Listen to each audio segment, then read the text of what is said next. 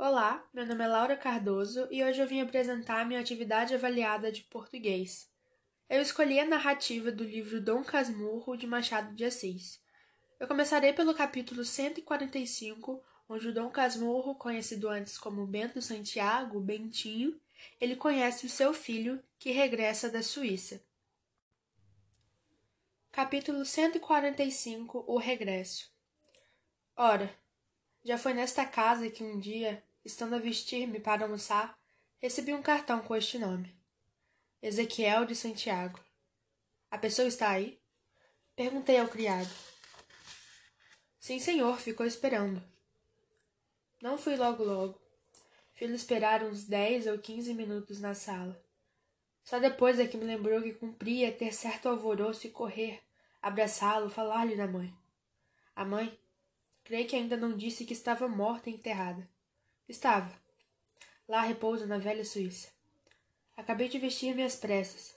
Quando saí do quarto, tomei ares de pai. Um pai entre manso e crespo, metade no casmurro. Ao entrar na sala, dei com um rapaz de costas mirando o busto de macinissa, pintado na parede. Vim cauteloso, não fiz rumor. Não obstante, ouviu-me os passos e voltou-se depressa. Conheceu-me pelos retratos e correu para mim. Não me mexi.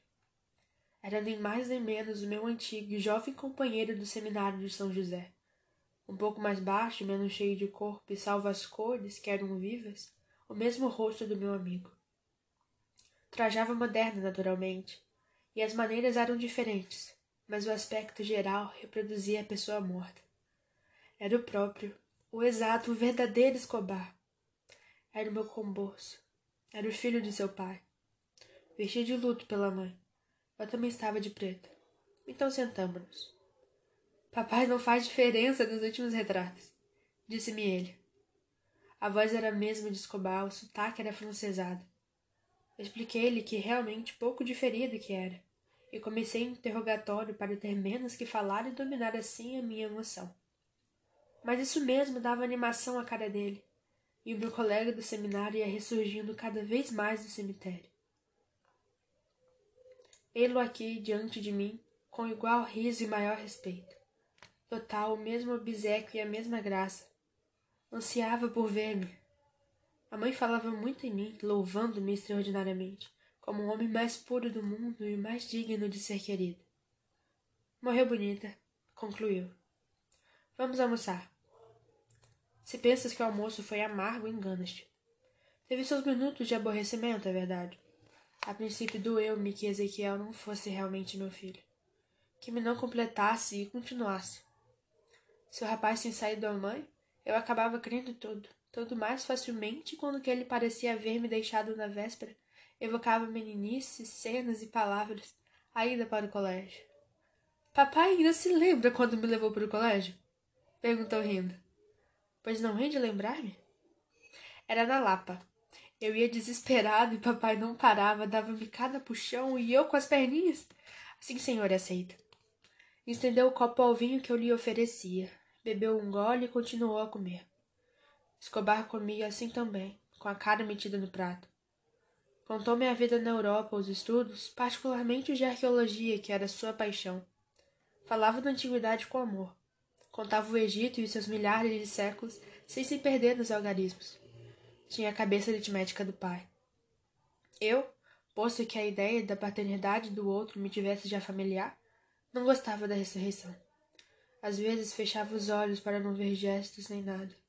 Mas o diabrete falava e ria, e o defunto falava e ria por ele. Não havendo remédio senão ficar com ele, fiz-me pai deveras. A ideia de que pudesse ter visto alguma fotografia de Escobar, que captou por descuido levasse consigo, não me acudiu nem se acudisse persistiria. Ezequiel cria em mim, como na mãe. Se fosse vivo José Dias, acharia nele minha própria pessoa.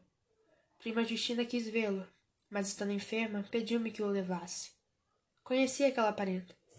Creio que o desejo de ver Ezequiel era para fim de verificar no moço o debuxo que porventura houvesse achado no menino. Seria um regalo último. Atalhei-o a tempo. Está muito mal disse eu a Ezequiel que queria ir vê-la. Qualquer emoção pode trazer-lhe a morte. Iremos vê-la quando ficar melhor. Não fomos. A morte levou-a dentro de poucos dias. Ela descansa no Senhor, ou como quer que seja. Ezequiel viu-lhe a cara no caixão e não a conheceu. Nem podia. Tão outra fizeram os anos e a morte. No caminho para o cemitério, ia-lhe lembrando uma porção de coisas. Alguma rua, alguma torre, um trecho de praia, e era toda alegria. Assim acontecia sempre que voltava para casa ao fim do dia. Contava-me as recordações que ia recebendo das ruas e das casas. Admirava-se que muitas dessas fossem as mesmas que ele deixara, como se as, essas casas morressem meninos. Ao cabo de seis meses, Ezequiel falou-me uma viagem à Grécia e ao Egito, e também à Palestina. Viagem científica. Uma promessa feita a, a alguns amigos. De que sexo? Perguntei rindo.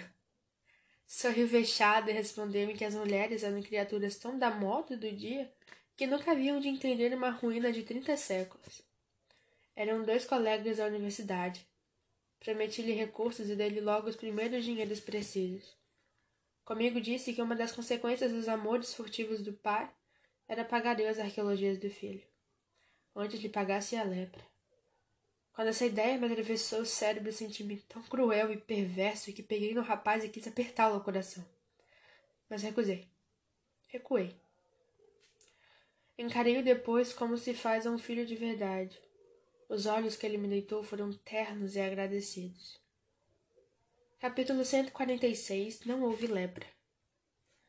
Não houve lepra, mas há febres por todas essas terras humanas, sejam velhas ou novas. Onze meses depois, Ezequiel morreu de uma febre tifoide e foi enterrado nas imediações de Jerusalém, onde os dois amigos da universidade lhe levantaram um túmulo com essa inscrição tirada do profeta Ezequiel em grego. Tu eras perfeito nos teus caminhos. Mandaram-me ambos os textos, grego e latino, o desenho da sepultura, a conta das despesas e o resto do dinheiro que ele levava. Pagaria o triplo para não tornar a vê-lo. Como quisesse verificar o texto, consultei a minha vulgata. E achei que era exato, mas tinha ainda um complemento.